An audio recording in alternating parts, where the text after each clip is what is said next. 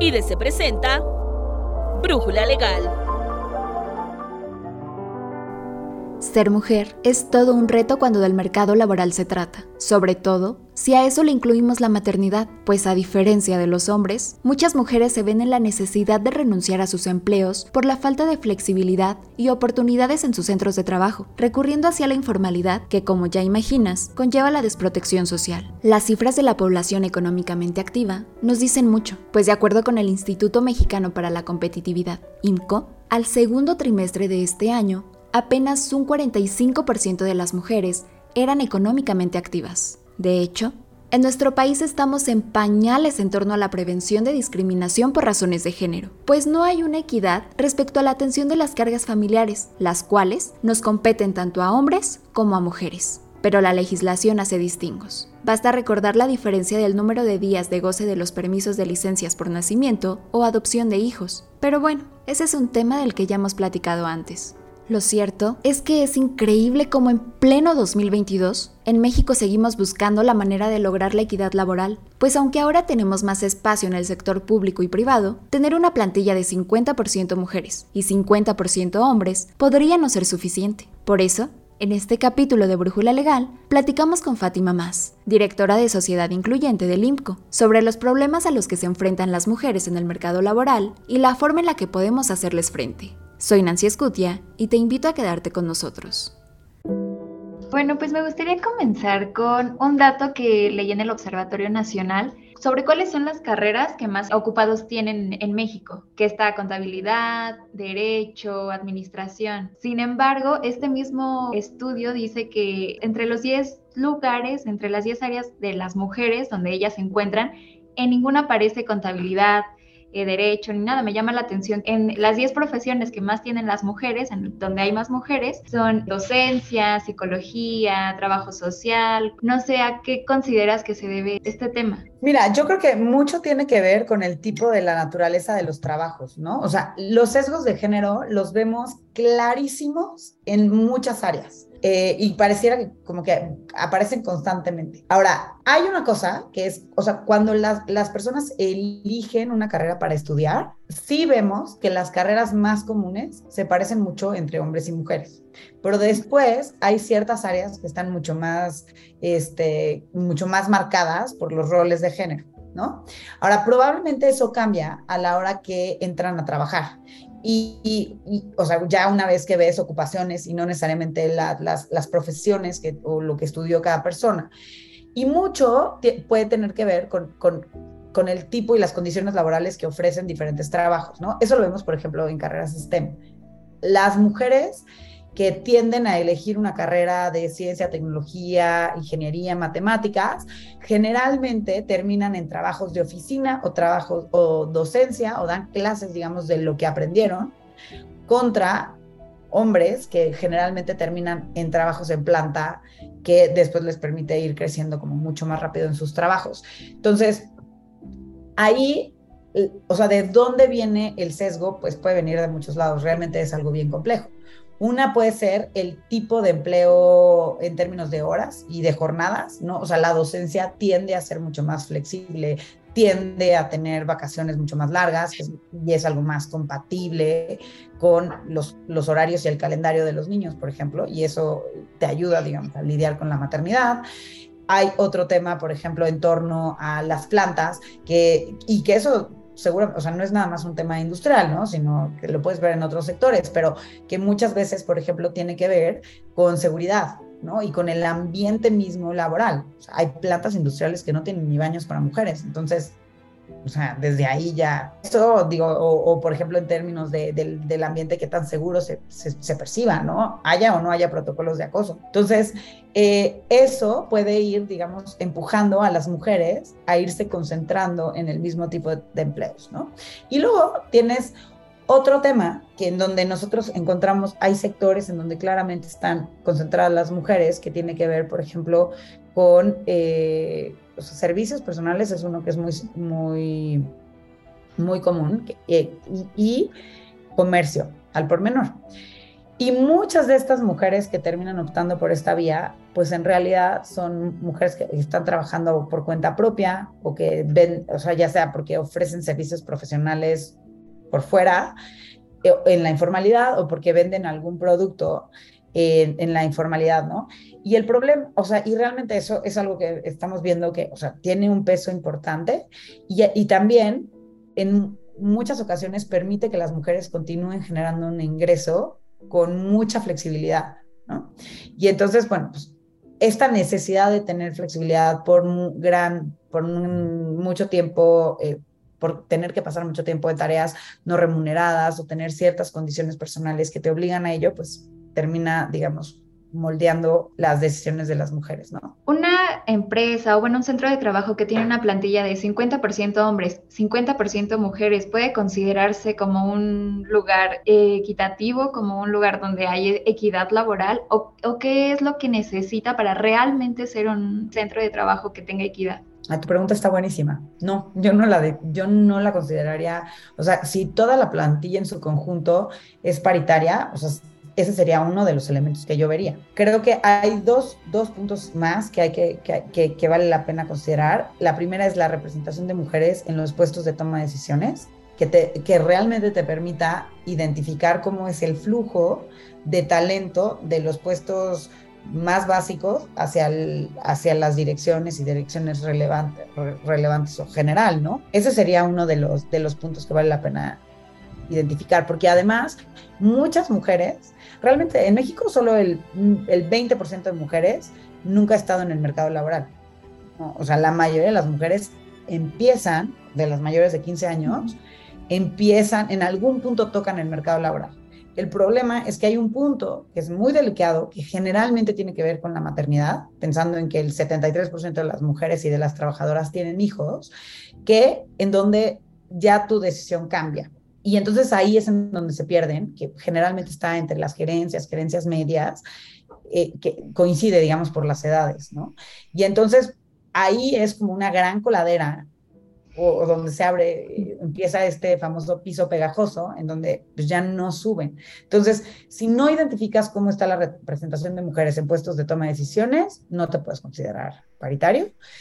Y la segunda cosa para mi gusto que también, o sea, hablando de indicadores como muy tangibles, es brecha salarial. Todas las organizaciones tendrían porque eh, tienen los elementos para medir su brecha salarial por nivel de jerarquía, ¿no? Entonces, en la medida en la que en la que, ese indicador se va reduciendo, pues eh, quiere decir que están funcionando mejor tus políticas para lograr que más mujeres lleguen a puestos de toma de decisiones y que les ofreces la misma, este, la misma, las mismas condiciones, ¿no? Y una última que yo te diría, pero esta es mucho más subjetiva, tiene que ver con el tipo de políticas que implementa la organización al interior, ¿no? Que realmente hoy es obligatorio que todas las organizaciones tengan un protocolo contra el hostigamiento laboral por la norma 035, pero yo creo que sí es muy importante no nada más tener esa política y descargar un machote de internet y decir, ah, sí lo tenemos, aquí está, y se lo enviamos a todos los empleados por correo,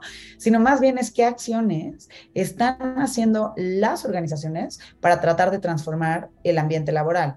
Porque un protocolo de acoso realmente no funciona bien si no hay una gran conciencia entre los empleados y esto va desde pláticas, talleres, tener mecanismos funcionales, que las mujeres te reporten y te digan, oye, ¿sabes qué? Ya, o sea, yo sí siento un cambio a raíz de que empezó esto, o yo he denunciado y, y sé perfecto ah, en dónde quejarme y en dónde hacer la denuncia. Entonces, si no tienes esas acciones de seguimiento, pues tampoco hay mucho trabajo por la igualdad creo que una pregunta muy importante a resolver es el cómo. Sabemos que las empresas tienen que implementar políticas de inclusión y de equidad para hombres y mujeres y, por ejemplo, en el tema de las licencias de paternidad y demás, pero si sabemos qué es lo que tenemos que hacer, ¿por qué no se está haciendo? Quizá no sé si es porque no sabemos cómo o la inversión que se necesita es demasiado grande o, o se necesita un trabajo que sea a la par, todo colaborativo desde educación, gobierno, empresa, de inversión pública, inversión privada. Yo te diría que son todas las anteriores. ahí, te, ahí te va. O sea, lo primero es decir que si queremos verdadera igualdad en el mercado laboral, necesitamos igualdad en muchas otras aristas. Y el problema es que para que eso se dé, o sea, en realidad lo que tienen que cambiar en México son las dinámicas sociales y económicas que, que hoy tenemos. O sea, porque realmente es como si el ambiente, así como se hablaba del ambiente obesogénico cuando hablabas de, de, la crisis de obesidad, esto es como, es como si nuestro ambiente no invitara a la igualdad. O sea, sí, por un lado decimos que queremos igualdad, por un lado, o sea, incluso las propias mujeres, ¿no? O sea, acaba de salir la Endire y dices, no, ¿quién es responsable del cuidado de los hijos? Ambos, ¿no? Hombres, mujeres. Ok, el hombre y la mujer, ok. Pero luego la pregunta de abajo es, ¿quién es el responsable de llevar el dinero a la casa? 30% de mujeres todavía creen que son los, son los hombres. Y cuando descompones esta pregunta en, de manera generacional, las mujeres más chavas, el 84% de las mujeres de 15 a 24 años te dicen no, ambos. En, en el caso de las, de, de, de, de, las mujeres más grandes, de la generación de 60 para arriba, te dicen, el 50% te dicen hombre, el hombre. Entonces, eso, e, esa percepción genera roles y, que para los cuales pareciera que todo el ambiente está respondiendo, ¿no? Y entonces, y, eso se traslada al ambiente laboral, por ejemplo, una empresa, si llega un hombre y te dice, oye, es que yo me, tengo que ir a las seis porque me gusta llegar a bañar a mis hijos, te dicen, sí, sí, o nada más está o nada más se quiere ir temprano. ¿No? En cambio, si te lo dice la mujer, le dices, no, pues sí, pobre, órale, bueno, que se vaya temprano. No se ve tan bien, pero bueno, órale, va. Este, entonces, ese tipo de cosas, la verdad es que pareciera que van orillando ciertas, ciertas decisiones, ¿no? Entonces, ahora, cuando, cuando hablamos de esto, sí es un tema, porque porque entonces primero, la primera conclusión es decir, estas soluciones simplistas como, unas como las cuotas, pues en realidad pueden ser un primer paso, pero mm, están lejos de ser la solución de plata que necesita un país. Y no hay solución de plata ni hay un actor que digas, este actor va a transformar todo. Más bien se necesitan acciones de los hogares, de, de, las propias mujeres, de los hogares, del sector privado, del sector público, del sector social, para poder contribuir, digamos, a romper estas, estas dinámicas, ¿no? Ahora, Creo que hoy estamos en el punto en donde hemos generado conciencia, hay suficientes datos que nos permiten visibilizar estas brechas de género cada vez mejor y que nos permiten tener un diagnóstico más acertado y que te permiten tener estos qué es o hacia dónde deberíamos de ir todos los diferentes actores. Y ahora nos falta invertir en los cómo, ¿no? Y, o sea, diseñar, aterrizar esos cómo y avanzar en ellos. Un poco, algo que a mí me que yo percibo dentro del sector productivo, y, esto es en organizaciones tanto privadas como de la sociedad civil, como desde los gobiernos como propios empleadores, es ver el valor que tiene sumar a más mujeres. Y de verdad lo digo así, o sea, hoy por hoy yo he platicado con empresas en donde te dicen está integrado dentro de nuestros objetivos de negocio. O sea, sí estamos conscientes de que es tener una mesa directiva diversa nos permite alcanzar nuevos mercados y lo tenemos claramente identificado. Entonces, eh, hoy creo que el problema es que en el discurso está tenemos que sumar a más mujeres, pero está el tenemos que sumar a más mujeres como práctica de responsabilidad social. Y no es nada más un tema de derechos. O sea, realmente las organizaciones ganan, incluso en términos monetarios, por tener a más mujeres en la mesa, ¿no? Entonces, creo, creo yo que todavía falta avanzar en ese qué y, y modificar un poco el rumbo y lo siguiente en los cómo, yo creo que también un problema es pensar que esto es costosísimo, porque yo creo hay, hay acciones a todos niveles, ¿no? O sea, ¿cómo captamos a más mujeres? A ver, hay prácticas bien simples que incluso las usamos en el INCO, como redactar las vacantes en femenino, sobre todo aquellas que sabemos en donde nos tienden a llegar hombres, por ejemplo, en la científica de datos, porque normalmente eso lo hace un hombre, es más común. Entonces, con eso tratamos de romper ese, sesgo y que, y que te veas proyectada como decir, ah, oye, yo estudié matemáticas aplicadas, quisiera ser científica de datos. Este, pero y, digo, y de ahí puedes ver una escalera enorme hasta llegar a una guardería in situ, que la inversión es enorme y que su operación es de alrededor de un millón de pesos, que entonces sí, pues eso, ese lujo se lo pueden dar muy pocas organizaciones, ¿no? Pero entonces, realmente la agenda puede ser muy tan ambiciosa como tú quieras. Yo, el primer cómo que yo quisiera poner en la mesa es hacer un autodiagnóstico y tomarse ese tiempo para sentarse y, o sea, dado que es importante tener a mujeres en toda la escalera organizacional, entonces, este, ¿cómo nos vemos hoy? Y entonces ya cuando tienes un autodiagnóstico y dices, ay, no, bueno, pues es que imagínate, pasamos del 50% en la plantilla general a 30% en las gerencias, a 2% en las direcciones, algo nos está pasando, ¿no? Y entonces, claro, eso te tiene que llevar a preguntas un poquito más profundas de por qué las perdemos. Entonces, creo yo que hoy es eso, pero si no se incorpora esta necesidad o esta concientización de lo importante que es tener a más mujeres, para el negocio en sí, para la operación de la organización, difícilmente llegas a ese punto de detalle. Hace uno, unas semanas, me parece, eh, Mamá Godín había compartido un ranking de las empresas mejor puntuadas ¿no? en, en, este tema de inclusión laboral hacia las mujeres. Pero yo quisiera saber si tú conoces, bueno, algún corporativo o alguna institución donde ya se esté viendo reflejado todo este tipo de, de cambios que estén beneficiando tanto a hombres como mujeres y pues obviamente, por ejemplo, a las infancias. Sí, muchas o sea, la verdad es que yo creo que ya ahorita hay muchas. Una, una de las que yo estoy más consciente es Hershey. Es, es, es, una empresa que ha hecho muchos esfuerzos en ese sentido y lo tienen bien medido. Realmente muchos corporativos, Gentera, por ejemplo, es otra que, que también tiene y tiene toda, o tiene muchísimas políticas orientadas a la familia y que incluso tienen varios matrimonios y parejas trabajando dentro de la organización y hay beneficios para él y para ella. Este, realmente yo creo que ahorita pioneros hay muchos, este, y quienes están haciendo pues bien las cosas, ¿no? Este, realmente estos son dos casos que a mí me parecen excepcionales, pero realmente hay más. Y creo que también está, o sea, y lo puedes ver, ¿no? En el ranking de mujeres de expansión, en el ranking de hay cuáles que, que mide a toda Latinoamérica, o sea, realmente sí hay, y hay avances. Este, y yo creo que ahí el reto es, bueno, primero poder tener más información, porque medir realmente al sector privado hoy es muy difícil.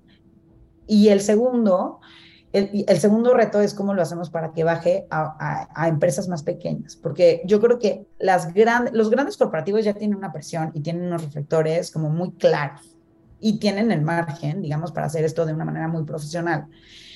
Este, pero yo creo que las, las, las pymes, las MIPYMES, la verdad es que están en otra situación completamente distinta, ¿no? Y que además puede existir este, este miedo de decir, no manches, con, a duras penas pago la nómina, ahora lo que quieres es que haga una consultoría de cómo sumo más mujeres, de qué me estás hablando. Y tienen toda la razón. Entonces, ahí el reto es cómo bajas directrices a esas a, unidades de negocio mucho más pequeñas y que realmente sean como viables y aplicables.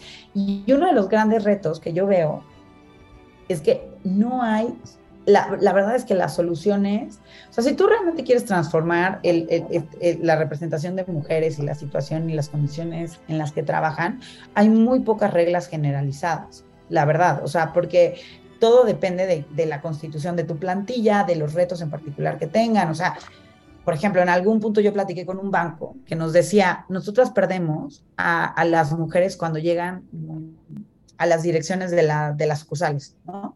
Pero ya ya de ahí brincan, digamos, para, para trabajar ya más en, en, en, oficinas corporativas, pero los corporativos están concentrados en algunas ciudades del país. Entonces, hay un punto en donde eh, te voy a inventar, pero si una mujer crece muchísimo en Hermosillo, su siguiente puesto para, para, para brincar es está en la, en, la central en Monterrey. Y para una mujer agarrar sus cosas y mudarse es muy difícil. Y déjate tú porque el marido no quiera, porque pierden también su red de apoyo. No, y entonces ahí pues, te la piensas mucho, te la piensas mucho. Y entonces sí realmente, digamos, pero esa realidad de ese, de, de, ese banco, pues no necesariamente es la misma que va a vivir una, una, pues, una empresa de de comercio, ¿no? Entonces, yo creo que el problema es, está en que sí es muy necesario, o sea, es difícil dar como ciertas reglas y decir, las empresas que tienen esto y esto y esto van a crecer en, en, igualdad de género, porque, porque igual y sí, pero igual y no. Y también el riesgo está en que los corporativos adquieran prácticas que igual y no son tan exitosas y que, y que terminan desistiendo pero en realidad no era lo que necesitaban. A partir de esto, ¿qué políticas tú recomendarías o qué acciones tú recomendarías que se comenzaran a implementar, por ejemplo, en las empresas? Porque, a como lo entiendo, cada una tiene que diseñar proyecto de acuerdo a las necesidades que tienen sus, sus colaboradoras, ¿no? O sea, no va a ser lo mismo, como lo decías, hay con compañías que tienen objetivos de acuerdo a la familia y hay mujeres que son madres solteras. Entonces, eh, de manera quizá estándar o de, o de manera básica, ¿cuáles son las acciones que tú recomendarías a una compañía? Mira, yo creo que lo primero es medir, medir, medir, medir y, poder hacer este autodiagnóstico, o sea, sí detenerse un poquito para hacer el autodiagnóstico e identificar en dónde están las, las principales barreras que tienen para captar a más mujeres o para lograr que crezcan. Esa sería mi primera, mi, primera recomendación. La segunda, de una manera como mucho más generalizada, eh, eh, están las, las prácticas de integración vida-trabajo. Exactamente qué forma tomen, también depende mucho del tipo de, del tipo de chamba ¿no? y del tipo de, de, giro que tenga la empresa. Pero yo creo que esa sí es una, esa sí para mi gusto empieza a ser una, un llamado muy importante y que beneficia además a hombres y mujeres.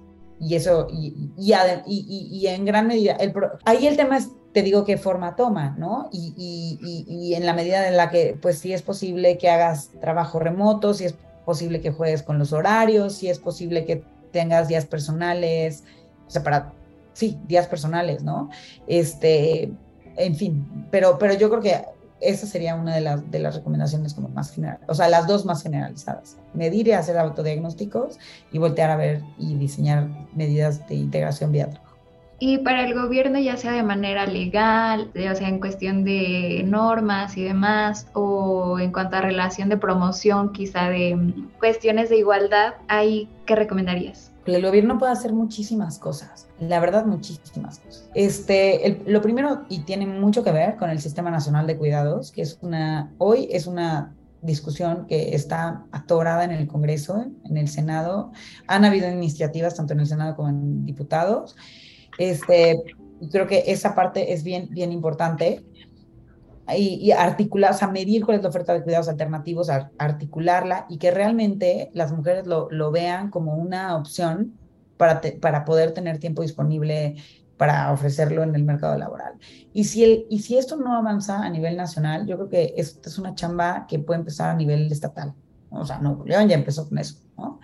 Este, entonces, creo que eso es, es, la Ciudad de México también tiene, tiene trabajo en ese sentido. Entonces, la verdad es que sí es muy importante. La segunda cosa que yo te diría sería, son las licencias de paternidad. Hoy cualquier empleador podría empezar a emplear su permiso de paternidad y, y, mandar esta señal de que es tan importante hombres como mujeres en el cuidado, en los cuidados infantiles.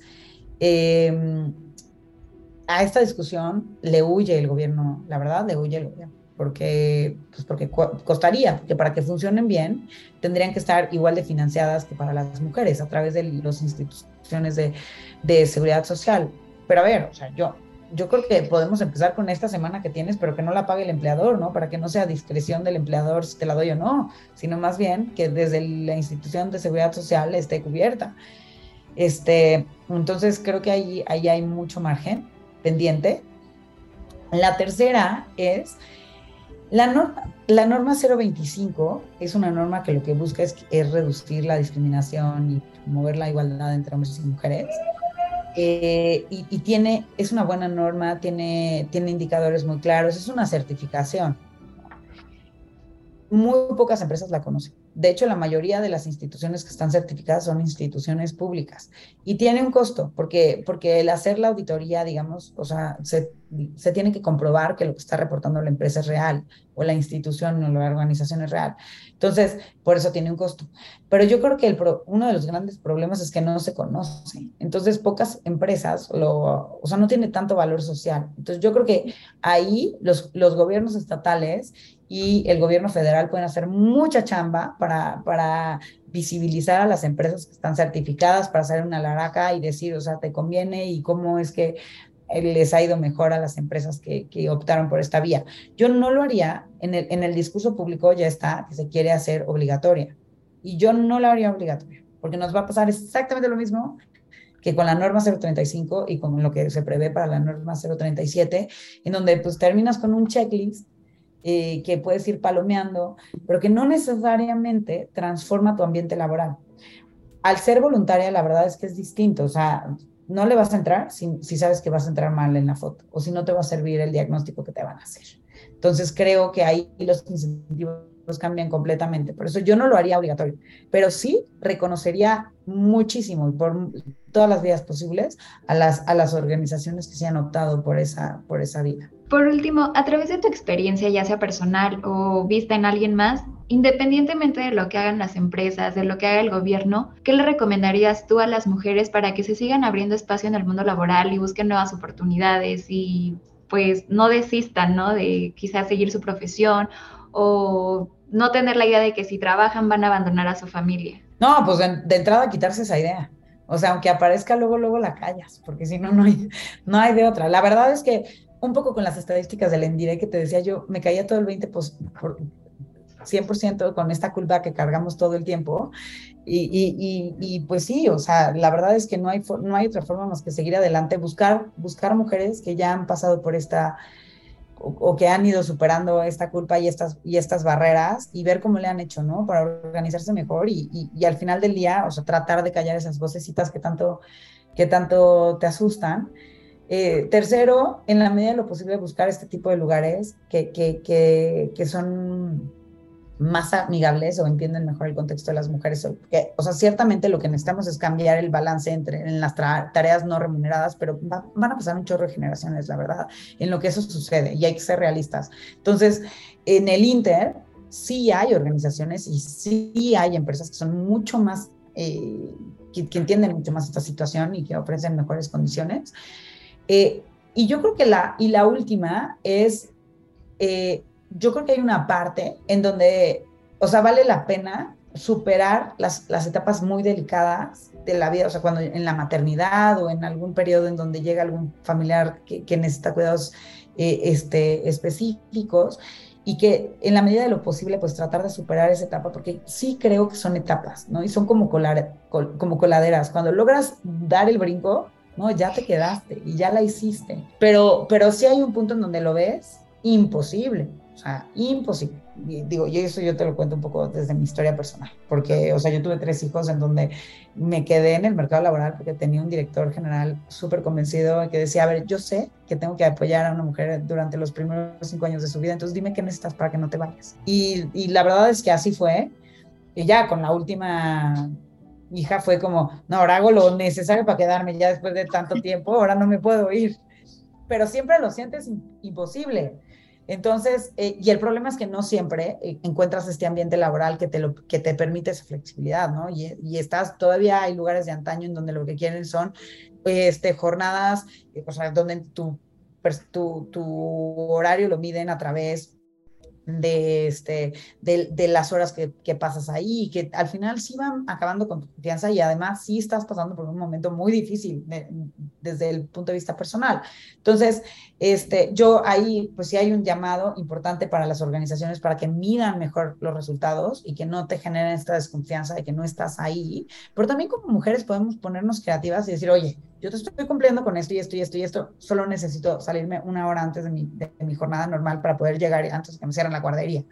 Y entonces hay que ponerse firmes, ¿no? Porque valemos un chorro. Y yo creo que a veces se nos olvida eso. Pues Fátima, muchísimas gracias por el tiempo que te has tomado para compartirme todo esto. No, con muchísimo gusto.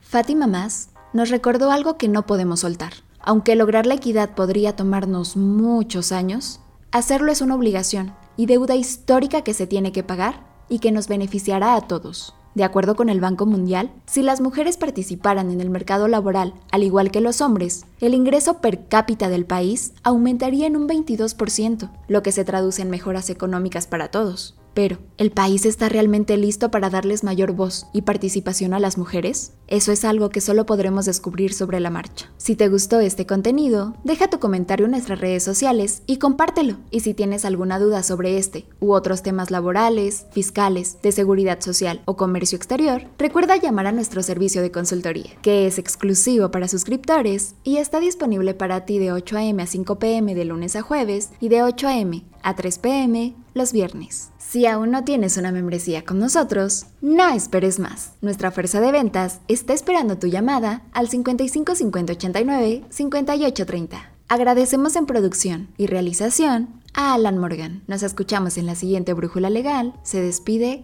Nancy Scutia.